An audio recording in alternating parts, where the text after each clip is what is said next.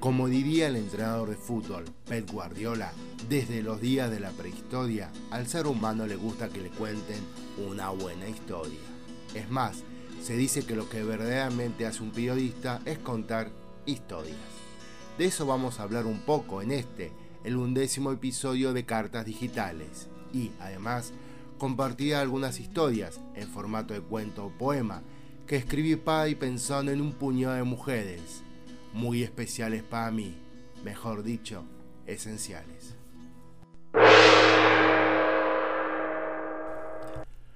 Yo te celebro, mujer, por ser ese manantial generoso del que brota la vida. Yo te celebro, mujer, y cuán afortunado soy por regalarme cada día acompañar tus pasos.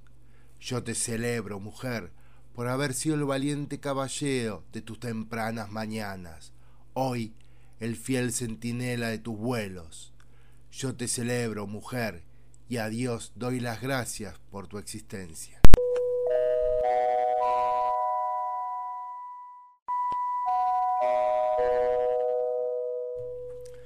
Hablando de contar historias, contemos qué es el storytelling.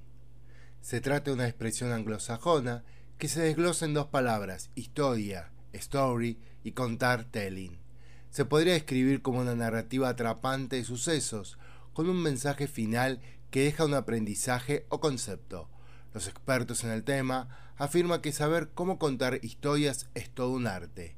Esta técnica para transmitir mensajes, que no es algo reciente, ya que la capacidad de contar historias viene de las prácticas más antiguas, es realizada por redactores y guionistas como una forma completamente más efectiva que el simple decir o contar, porque con la idea o mensaje a comunicar se busca transformar la vida de las personas.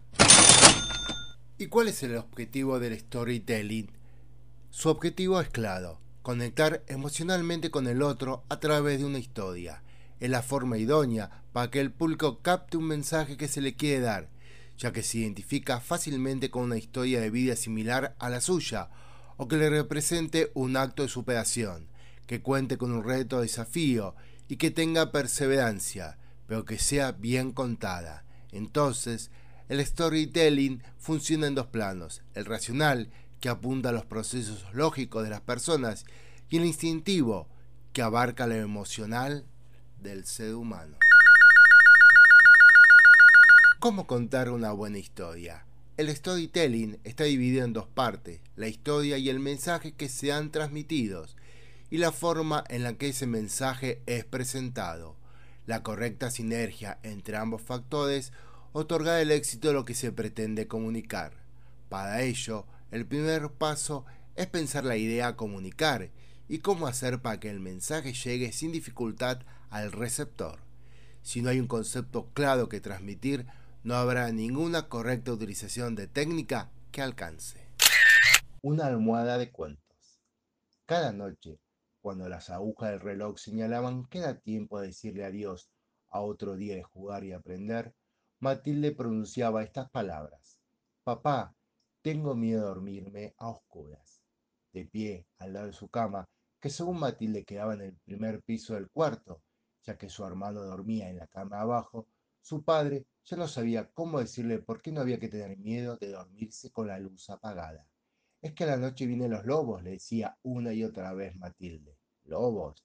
Al escuchar eso, el papá de Matilde reparó en Chesterton, el perro de pelo blanco de la familia, que a la noche acostumbraba a acostarse junto a la estufa que estaba instalada enfrente del cuarto de Matilde. No, hija, no es ningún lobo, es el viejo Chesterton. No, papá, es verdad, a la noche vienen los lobos, insistía Matilde. Ya sin saber qué decirle a su hija, de repente el papá recordó lo que su mamá le dijo una noche en la que él, siendo niño, tuvo mucho, mucho miedo. Hijo, no tengas miedo. Cierra los ojos, apoya la cabeza en la almohada que está llena de cuentos. Entonces, de un lugar misterioso, surgió una dulce voz que lo llevaba de viaje por un universo repleto de historias. Esas mismas palabras, ahora en la voz de su padre, depositaban a Matilde en un bote de cristal, con el que recorrió un río de agua plateada y cruzó siete puertas puente. Detrás de cada una de ellas Matilde se encontró con una historia distinta. Si en la primera el capitán Garfio desafiaba en la tierra de nunca jamás al por siempre niño Peter Pan, en la segunda siete enanos lloraban una hermosa Blancanieves. Si en la tercera una joven campesina descubría al besar a una bestia que más importante que la belleza era el amor, tras la cuarta puerta puente, Matilde veía como una gigantesca y hermosa ballena blanca llamada Moby se enfrentaba a la ira ciega de los hombres. Así también ocurrió tras pasar la quinta y la sexta puerta puente. Sin embargo, tras cruzar la séptima y última puerta puente, Matilde no se encontró con ninguna historia. El bote de cristal que la transportaba se detuvo en una playa de piedra blanca. Allí, sentado en un banco de madera, se hallaba un anciano enfundado en un abrigo grueso y negro. El hombre la miró y antes que Matilde pudiese preguntar algo le dijo, No te asustes, niña, soy el guardián de todos los cuentos. Cada noche, cuando un niño o una niña no se puede dormir, acude en auxilio de una madre o un padre. En ocasiones, con historias ya escritas y en otras, con historias que inventamos en el momento. Dicho esto, el anciano cayó, ocultó su rostro entre las sombras y a una gran velocidad el bote de cristal devolvió a Matilde al mundo real. Desde entonces, cada noche, cuando el reloj marca que otro día de jugar y aprender llega a su fin, Matilde ya no le dice a su papá o a su mamá que tiene miedo de dormirse envuelta por las sombras. Solo apoya la cabeza en su almohada y parte al encuentro del guardián de los cuentos. A la hora de contar una historia, no es solo importante o fundamental cómo se desempeña la persona que la cuenta, también tiene mucho que ver en el éxito de dicha empresa cómo actúe quien está escuchando el relato. En fin, que tenga ganas de que le cuenten una historia. Al respecto, los infantes son muy honestos. Si tienen ganas o has captado su atención, te escuchan. Si no, a otra cosa mariposa. A mí me ocurre a la hora de ver cine. Hay películas que me terminan gustando, pues más que por sus valores artísticos, la disfruté porque tenía ganas de que me contara una historia como la que narraba esa peli en particular.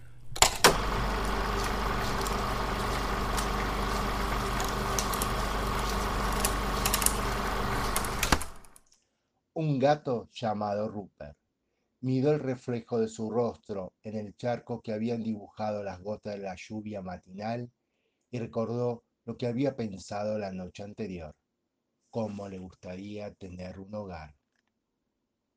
Mientras pensaba en eso, de golpe, el charco de agua de lluvia se evaporó delante de sus bigotes. Pero no fue por arte de magia, sino que fue el secador de piso de Donoto el que barrió con el espejo de agua.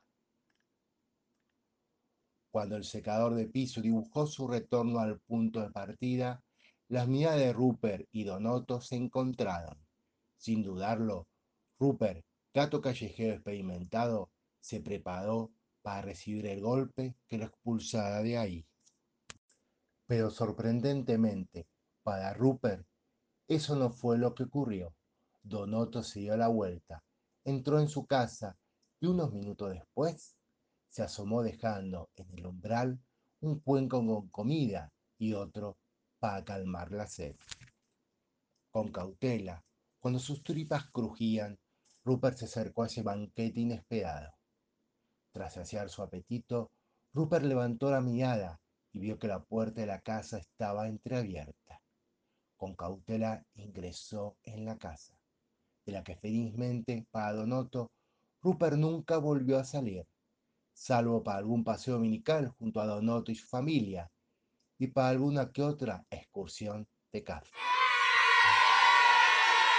El próximo sábado 9 de julio se celebrará en mi país, Argentina, la Declaración de la Independencia, producida en el año 1816. Pero esta no es una historia que contaremos aquí y que ya ha sido bien contada por otros. Y parte de la historia ya lo es este episodio, el número 11 de Cartas Digitales. Nos reencontramos el viernes 15 de julio para contar otra historia.